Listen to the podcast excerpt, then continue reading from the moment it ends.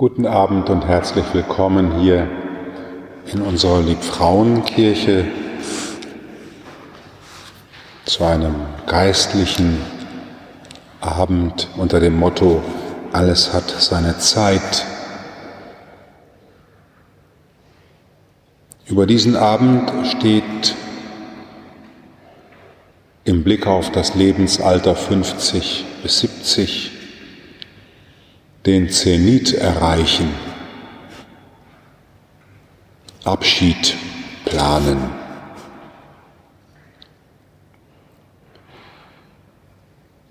Sieben Tode ist man schon gestorben, wenn man 50 wird. Alle sieben Jahre erneuert sich das Zellenleben in unserem Körper komplett. Siebenmal schon neu geworden, eine heilige Zahl. Siebenmal schon gestorben, siebenmal schon auferstanden, wenn man denn dann die 50 erreicht hat. Nicht nur körperlich schon durch manchen Abschied gegangen, sondern auch in seiner Biografie.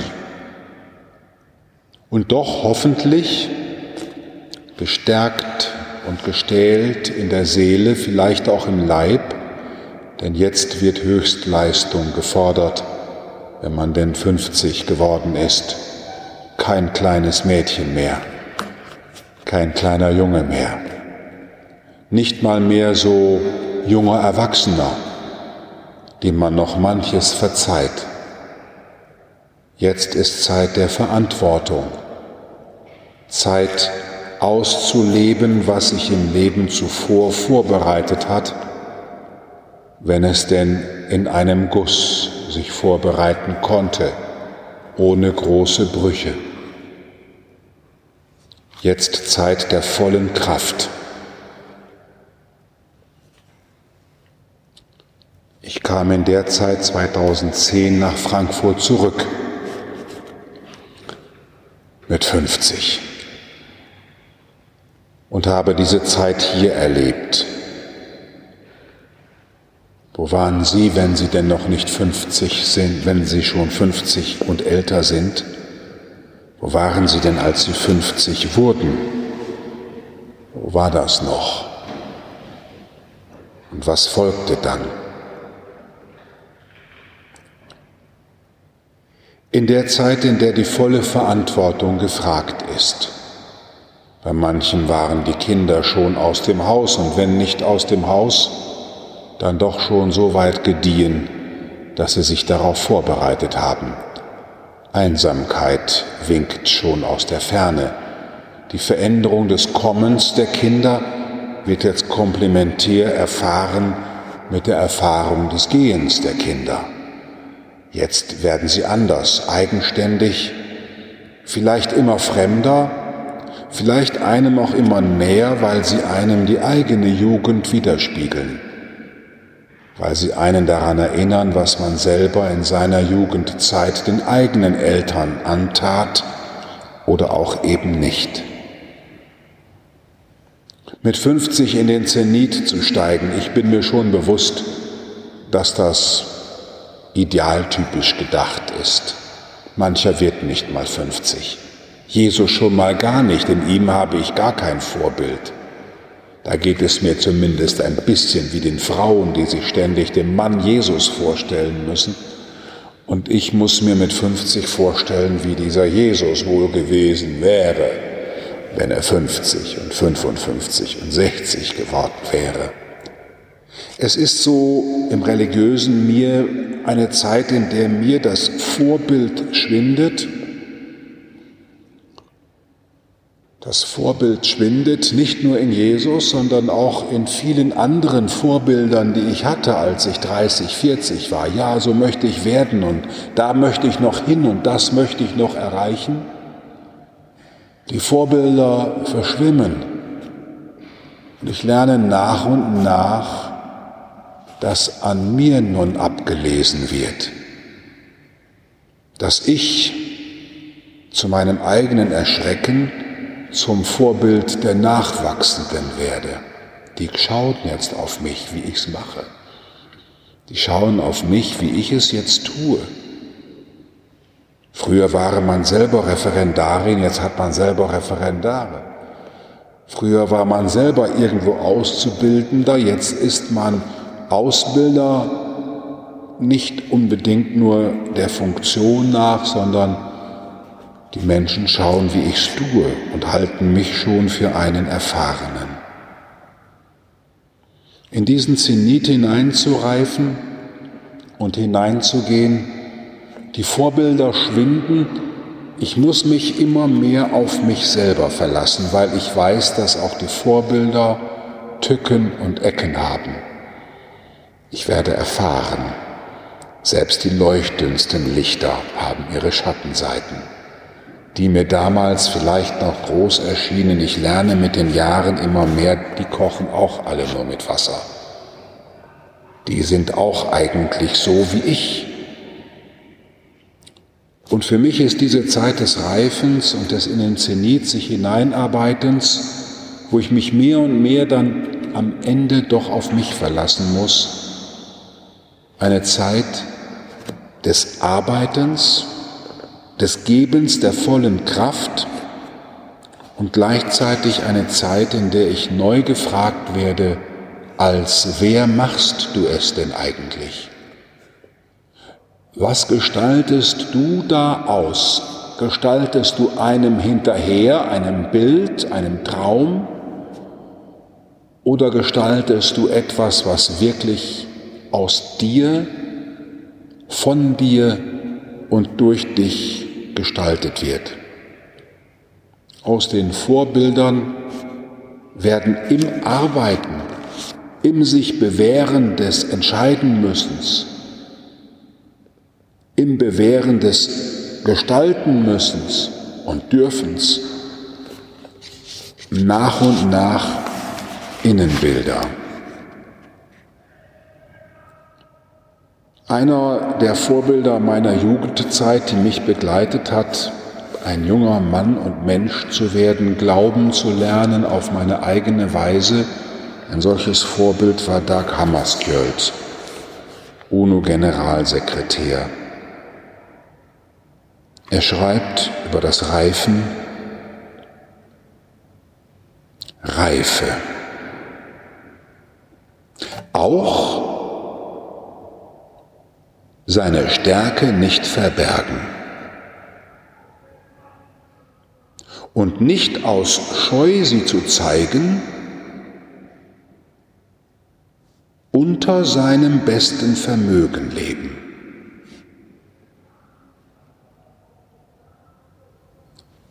Reife. Auch seine Stärke nicht verbergen und nicht aus Scheu sie zu zeigen, unter seinem besten Vermögen leben.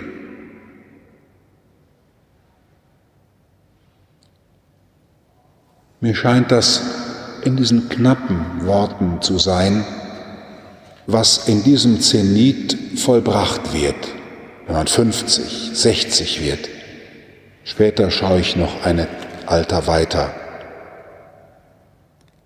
Dass es eben heißt, seine Stärke nicht zu verbergen, die Scheu abzulegen, zu zeigen, wer man ist. Mir hat immer gut die Sprichwortkarte gefallen, Gott hat uns als Originale geschaffen und wir sollen nicht als Kopien sterben.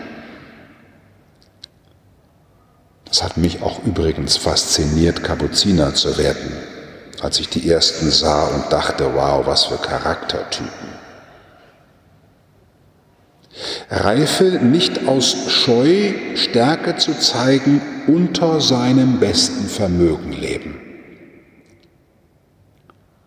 Das ist die Aufgabe, die einer hat, der 50 und älter ist. Nicht unter seinem Vermögen leben. Vielleicht ist es mir deswegen so aufgefallen, dass unter den Tagesgebeten zur Auswahl im Messbuch eines lautet, Gott, keinem gabst du alles, und keinem gabst du nichts. Jeder hat ein Vermögen, nicht das des Nachbarn, nicht das des Freundes. Wer in diesen Zenit seines Lebens kommt, wird, so hoffe ich, und kann dazu durchdringen, zu seinem persönlichen Vermögen Ja zu sagen und nicht unter diesem besten Vermögen zu leben. Nicht aus Scheu, sie zu zeigen, es zu zeigen, sich zu verbergen. Die Zeit nach den 50 ist meines Erachtens die Zeit, wo ich in aller Ruhe mich zeige, wie ich bin. Ein anderer werde ich ja sowieso nicht mehr. Ich habe ausgelernt, sozusagen. Auch wenn Leben ein dauerndes Lernen bleibt, aber es hat sich in mir gefestigt. Die Entwicklungspsychologen sagen, mit 27 hat sich der Charakter eines Menschen so gefestigt, dass er eigentlich schon so festgelegt ist, dass man schon ahnt, wie das enden wird. Naja. Aber mit 50 hat es sich so gestellt und gestärkt, dass man sieht, das ist sie jetzt.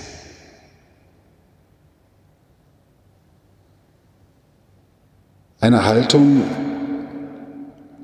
die vielleicht dahingehend charakterisiert werden kann, dass man mit 50 sozusagen Abschied nimmt von der Zeit, in der man noch Träume hatte, dass man alles noch erreichen will. Und realistisch sieht, ja, das kann ich jetzt machen, was mir in die Hände gegeben ist, was vor mir liegt und darin will ich mich verwirklichen.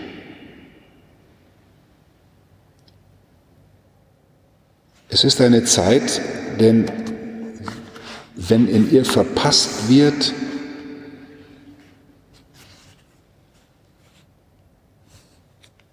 zu bejahen, dass mir eben nicht die ganze Welt offen steht.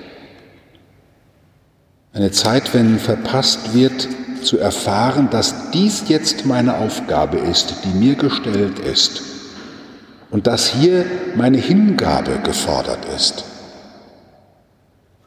Das will ich jetzt ganz tun. Das ist meine Aufgabe im Zenit meines Lebens, dies zu verwirklichen. Dafür lohnt es sich zu leben. Wohl dem, der das dann gefunden hat. Wohl dem, der das gefunden hat. Oder vielleicht, Hammerskjöld würde sagen, wohl dem, der sich hat finden lassen von der Aufgabe, die ihm bestimmt ist. Der sich hat finden lassen und in Demut anerkennt, das ist jetzt mein Dienst. Hier bin ich gefragt, hier will ich mich verausgaben. Im Zenit seines Lebens seine Stärke nicht verbergen, nicht aus Scheu sie zu zeigen, unter seinem besten Vermögen leben. Wie haben sie gelebt, sofern sie schon über 50 sind? Zwischen 50 und 60.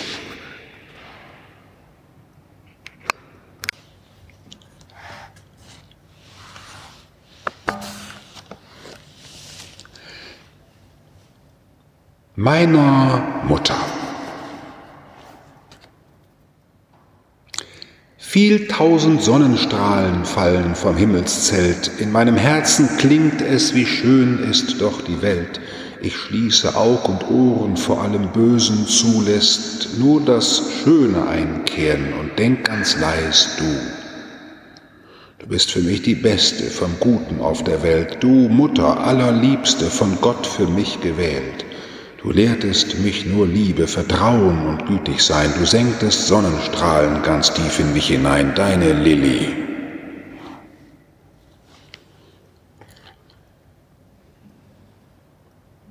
...1969 geschrieben. Und ein lieber Freund, Markus Weiß, hat seine Jugenderinnerungen aufgeschrieben. Lehrer wird jetzt 60 und findet dieses Gedicht seiner Mutter. Wer 60 wird, so ging es mir, sieht seine Jugend in einem immer barmherzigeren Licht. Ja, man erinnert sich an so manches und dennoch Woher ich komme und wie ich geworden bin, hat mich wirklich zu dem gemacht, der das alles vollbracht hat, was ein Leben hinter mir liegt. Woher ich komme und wie ich geformt wurde, das hat mich zu dem gemacht, der so manches in seinem Leben vollbracht hat. Mit 60 so war es für mich so, kehrt sich ein eine Stimmung und ein Wille, einverstanden zu werden mit dem, wie ich wurde, einverstanden zu werden mit dem, was aus mir wurde. Hammerskjöld noch einmal. Bald naht die Nacht dem Vergangenen Dank, dem Kommenden Ja.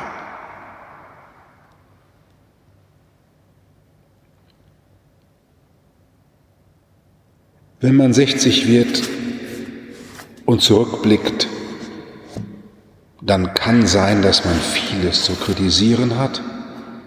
Die Herausforderung ist es, einen Dank auszusprechen, nicht für das Einzelne. Da mag es vieles geben an Schmerz, auch in meinem Leben, wo man sich so denkt, musste das sein?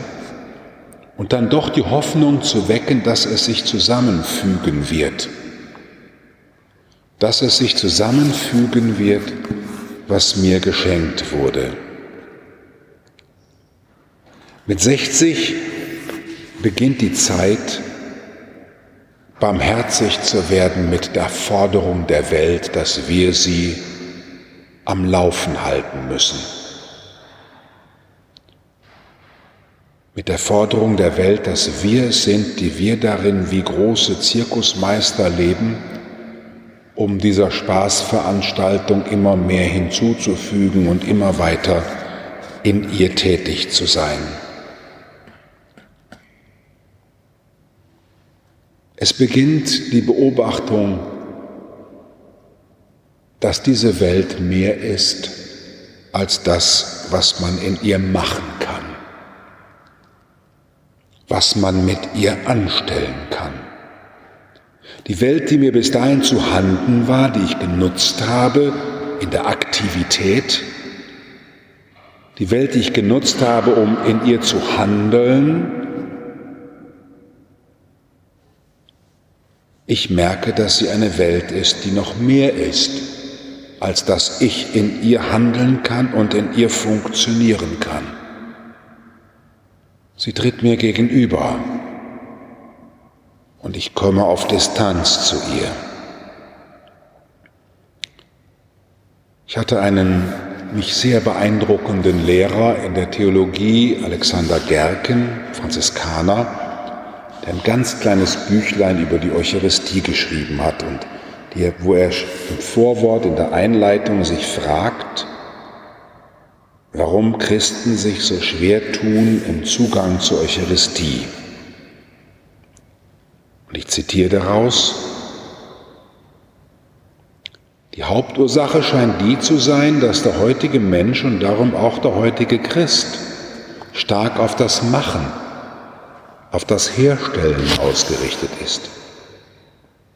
Die Technik hat uns dazu verführt, alle Lebensbereiche als beherrschbar, gleichsam als eine Art von Datenverarbeitung zu sehen. Nun wird keiner leugnen wollen, dass diese technische Sicht bei vielen Lebensbereichen wirklich angebracht ist und auch weiterhilft, sodass eine Menge Probleme, die für frühere Zeiten unlösbar waren, sich heute als lösbar erwiesen haben. Die Ansicht jedoch, dass alle Lebensbereiche mit Hilfe technischer Mittel beherrschbar seien, ist schlichtweg falsch und führt dort, wo man sie vertritt, den modernen Menschen in eine ausweglose Situation. Dieses für mich immer noch lesenswerte Büchlein. Alexander Gerken legt da den Finger in eine Wunde und mit 60 bin ich herausgefordert, dass ich reflektiere, wie weit ich der Bewunderung für das Funktionieren in der Welt und wie alles am Laufen ist, dass ich selber mit am Laufen halten will und ich bin Teil dieser Weltmaschine, dass ich da langsam zurücktrete und aus der Hand gebe und merke, ein Kreisel, den ich anstoße, der läuft auch selber. Ein Werk, das ich begonnen habe, muss ich nicht immer alleine in der Hand behalten. Ich war nur ein Durchweghelfer, ein Aufbau- und Gestaltungshelfer. Und war es vielleicht und bin es vielleicht umso glücklicher und umso hilfreicher, je mehr ich weiß, dass jeder Anfang ein Ende hat, dass jedes Beginnen auch ein Ende hat. Man stelle sich nur vor, dass ich Ihnen gleich verkünde, ja, wir bleiben noch vier Stunden hier, aber vielleicht auch zehn Stunden in der Kirche, um Gottes Willen, das hat gar kein Ende, mein Gott. Schrecken taucht auf.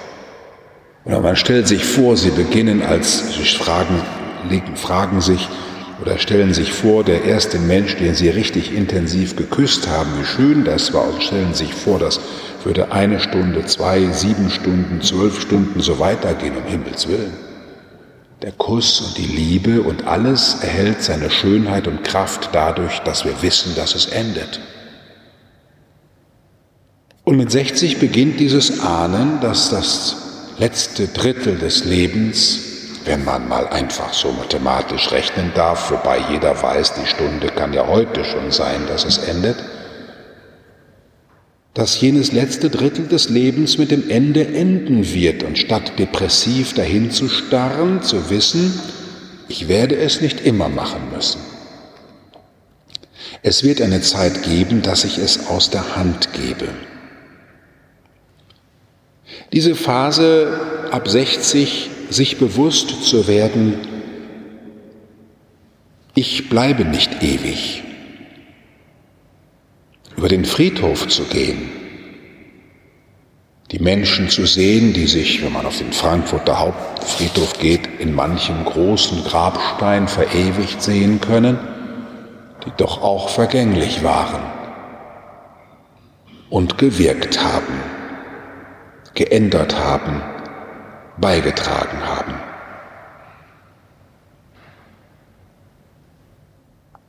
Nachdem man stark aktiv war und in seiner Kraft mit 60 zu merken, dem vergangenen Dank, dem kommenden Jahr.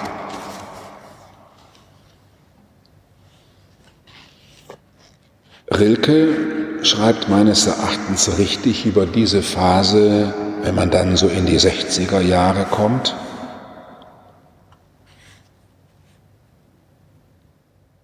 Nicht an die Dinge mehr Bedeutung geben, als sie sich selber nehmen. Das Leid nicht von außen sehen, es nicht abschätzen und groß nennen, das große Leid. Sie wissen ja nicht, ob ihr Herz nicht mit ihm gewachsen ist. Ob diese große Müdigkeit nicht das Wachstum des Herzens ist. Wenn man ein bisschen schlapp wird, war mit 65, mein Gott, nochmal aufstehen. Ob diese große Müdigkeit nicht das Wachstum des Herzens ist. Geduld, Geduld und nicht urteilen im Leiden. Nie urteilen, solange es über einem ist. Man hat kein Maß dafür. Man vergleicht und übertreibt. Nicht an die Dinge mehr Bedeutung geben, als sie sich selber nehmen, das Leid nicht von außen sehen, es nicht abschätzen. Ich merke halt jetzt so, wo ich in dieser Phase jetzt bin, am Anfang noch natürlich, dass so etwas eintritt wie eine Art, ja, gibt's alles, hat's alles gegeben, das Schwierige, das Schwere und das Dunkle. Und dennoch ist es meine Aufgabe, nicht mehr dafür Verantwortung zu haben. In meinem Bereich ja, aber ansonsten wird meine Aufgabe immer mehr sein, zu bejahen. Dem vergangenen Dank, dem kommenden Jahr, den Abschied und das sich verabschieden von der beruflichen Verantwortung, in den sogenannten Ruhestand zu gehen, Ruhe in Frieden. Hm, nein, also in den Ruhestand zu treten, heißt ja eben nicht jetzt sich zur Ruhe zu betten, sondern auf dem Bett, wenn man das einmal so aufgreift,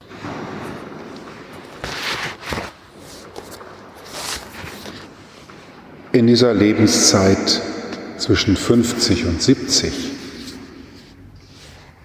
den Zenit erreichen, schaffen in großer Selbstständigkeit. Aus den Vorbildern nehme ich das, was sie innerlich bewegt hat, und sie werden zu Innenbildern. Und es formt sich mehr und mehr die Person, die ich bin, die Person, die von Gott geschaffen wurde, wie ich als Glaubender sprechen kann. Und dann diese Zeit dem vergangenen Dank und dem kommenden Jahr.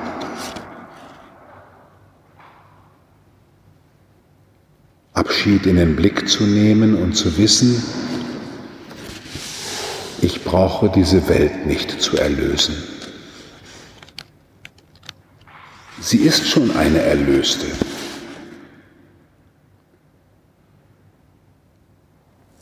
Ich kann an meinem Platz mit meiner Kraft wirken,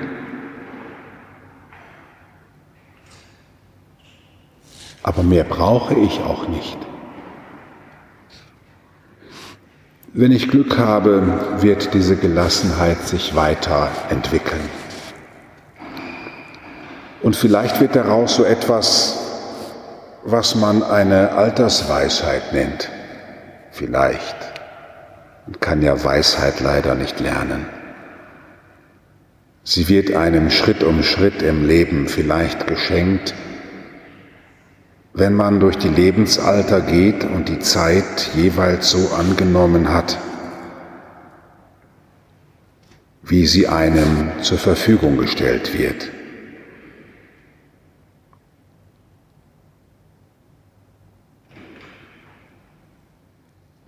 den Abschied vorbereiten und den Zenit genießen, was kann man tun? Das eine, was ich tue, auch jetzt eigentlich, ich versuche, soweit das möglich ist, aber das Vorhaben ist für mich klar, mich zu konzentrieren. Und ich komme zurück auf alte Lehrer. Ich habe Alexander Gerken schon genannt. Es gibt noch einen zweiten Lehrer, den ich mitgebracht habe. Man hat ja solche Lehrpersonen am Wegrand. Jacques Löw, der für Papst Paul VI. als Arbeiterpriester aus Frankreich kommend, der in Marseille gelebt hat, mit den Dockarbeitern, für Papst Paul Sechsten und die Kurie Exerzitien gehalten hat. Und immer wenn ich in diesem Buch lese, dann strahlt in mir auf, dass es ein Innenbild gibt, das Christen Christus nennen, dem ich meine Lebensform gebe. Wenn ich Altern und Reifen als Christ beschreiben sollte, und ich habe eben schon gesagt, Jesus ist mit 33 gestorben, schlechtes Vorbild fürs Alter, aber vielleicht auch dann doch wiederum ein gutes, weil es ihn zu entdecken gilt in immer neuem Kreisen um den eigenen Personenkern. Mir wird eigentlich immer deutlicher, auch jetzt, dass Christus zu suchen eben nicht heißt, einen anderen zu suchen, sondern den zu suchen, der durch mich immer mehr er selber wird. Christentum ist eine Einladung zur Selbstwerdung und nicht zur Befremdung und zur Überfremdung. Und in dieser Phase, wo ich so aus dem Arbeiten rauskomme und so langsam ins Sterben gehe, in die letzte Lebensphase und ins Abschied nehmen, wird mir plötzlich, darum auch das Buch von Alexander Gerken, das Büchlein Die Eucharistiefeier, in der ja merkwürdigerweise eine Abschiedsstunde immer neu zelebriert wird. Immer neu treffen sich Christen zu einer Abschiedsstunde als sei sozusagen das Abschiednehmen das Göttlichste, was es gibt. Vielleicht auch sogar das Vergöttlichendste, was es gibt. Und wenn wir die Theologie befragen, dann sagt sie uns, dass im Tod und in der Auferstehung Jesu die ganze Schöpfung den Weg begonnen hat in den Schoß des Schöpfers zurück. Bis du kommst in Herrlichkeit. Und mit dir haben wir Kontakt mit unserer Vollendung. Dann hüpft mein Herz, wenn es sowas hört. Da hüpft mein Herz, wenn es daran denkt, dass ein Abschied eigentlich nicht ein Abschied ist, sondern ein Reifen in die Auferstehung hinein. Da Kammersköld noch einmal, also Zeichen am Weg, nennt sich sein kurzes Tagebuch. Da Kammersköld noch einmal. Ich bin das Gefäß. Gottes ist das Getränk. und Gott der Dürstende. Ich bin das Gefäß, Haut, Knochen, Leben, Biografie, was nicht alles gewesen ist. Und Gott hat in mich hinein etwas Geheimnisvolles hineingegossen, das er selber trinken will aus diesem Gefäß. Gott, du mein Gott, dich suche ich, meine Seele dürstet nach dir, spricht auch der Auferstandene, der im Grab liegt nach seinem Abschied und dem ich hinterher bete, meine Seele dürstet nach dir, und es ist ein Durst, den Gott selber in uns Grund gelegt hat. Wir dürsten den Durst Gottes nach sich selbst. dass der Weg der Berufung auf dem Kreuz endet, weiß, wer sich seinem Schicksal unterstellt hat. Auch wenn dieser Weg durch den Jubel von Genezareth führt und die Triumphpforte von Jerusalem, schreibt Hammerskjöld, und jetzt wieder sein Wort, frei sein, aufzustehen und alles zu lassen, ohne einen Blick zurück. Ja zu sagen. Es ist die Aufgabe jetzt wohl, bis ich 70 werde, vielleicht auch länger, vielleicht auch kürzer, noch einmal, wir machen hier so Altersangaben, die sind für jeden nochmal eigens zu lesen. Aber ich möchte doch auch ein Bild haben, wie ich diese, bis ich 70 bin, leben will. Zusammengefasst wäre es, dass ich mir mehr inne werden will, dass ich ein zur Auferstehung gerufener bin. Dass aus dem, was diese Welt ist, ich auferstehen werde im Tod und Gott entgegenbringe, was alles an mir haftet. Auch durch mich wird die Welt vollendet werden, weil ich in Christus lebe. Diese Zeit jetzt ist für mich eine Zeit des mich Konzentrierens, meine Wurzeln betrachten, Abschied zu nehmen von Gegenständen, von Liebgewordenem, Ordnen. Meine Lieblingsübung, die ich mir vorgenommen habe, und ich stelle fest, ich bin jetzt 62, ich habe sie noch nicht angefangen, ich wollte sie mit 60 anfangen, man schiebt auch gerne was auf dass ich ein Album erstelle für jedes Jahr eine Seite. Und auf einer Seite ein Foto, eine Zeichnung, was immer ich finde in Riesenkartons und Schubladen, die ich habe. Und für jedes Jahr ein Foto und fünf Sätze. Und alles andere vernichten. Alles andere wegtun sodass, sollte es gelingen, dieses Buch zu Ende zu führen bis zu meinem letzten Lebensjahr, dann vielleicht um mich herum nichts anderes mehr ist als dieses Album. Weil von allem anderen habe ich mich schon selber gelöst. Also das ist ein Vorhaben. Ich tue das jetzt mal hier so ihnen sagen, wie ein Junge, der Angst hat, über den Graben zu springen und die Mütze schon mal drüber wirft. Ich hoffe, dass ich dem so hinterher springe, was ich ihnen hier so sage. Aber dies wäre mein Vollbringen. Am Ende auch zur Entlastung derer, die mit mir leben. Und wenn ich jetzt als einer, der keine Kinder hat, an meine Neffen denke, mehr werden die nicht durchblättern als ein Fotoalbum mit vielleicht 70, 65, 85 Seiten. Auf jeder Seite ein Foto und fünf Sätze dazu für jedes Lebensjahr. Den Abschied in den Blick nehmen. Manche von Ihnen wissen ja, dass ich das schon oft gesagt habe und manche werfen mir auch vor, dass ich damit kokettiere. Ich frage mich das selber auch immer so ein bisschen, ob ich da nicht etwas sage, damit ich es nicht tun muss.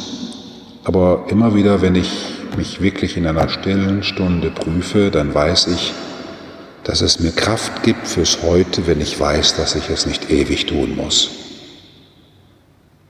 Dass es mir Kraft gibt für heute, wenn ich weiß, dass es auch ein Ende gibt. Jeden Abend beten wir sogar in der Komplet. In deine Hände lege ich mein Leben, du hast mich erlöst, Herr, du treuer Gott. Sei unser Heil, o Herr, wenn wir wachen, unser Schutz, wenn wir schlafen, damit wir wachen mit Christus und ruhen in seinem Frieden, jeden Abend. Und dann jeden Tag oder jeden Sonntag sich treffen in einer Abschiedsstunde, in der das Leben und der neue Anfang leuchtet. Mir gibt das Hoffnung. Ich mache das mit großer Freude, weil ich immer neu wieder loslassen lerne.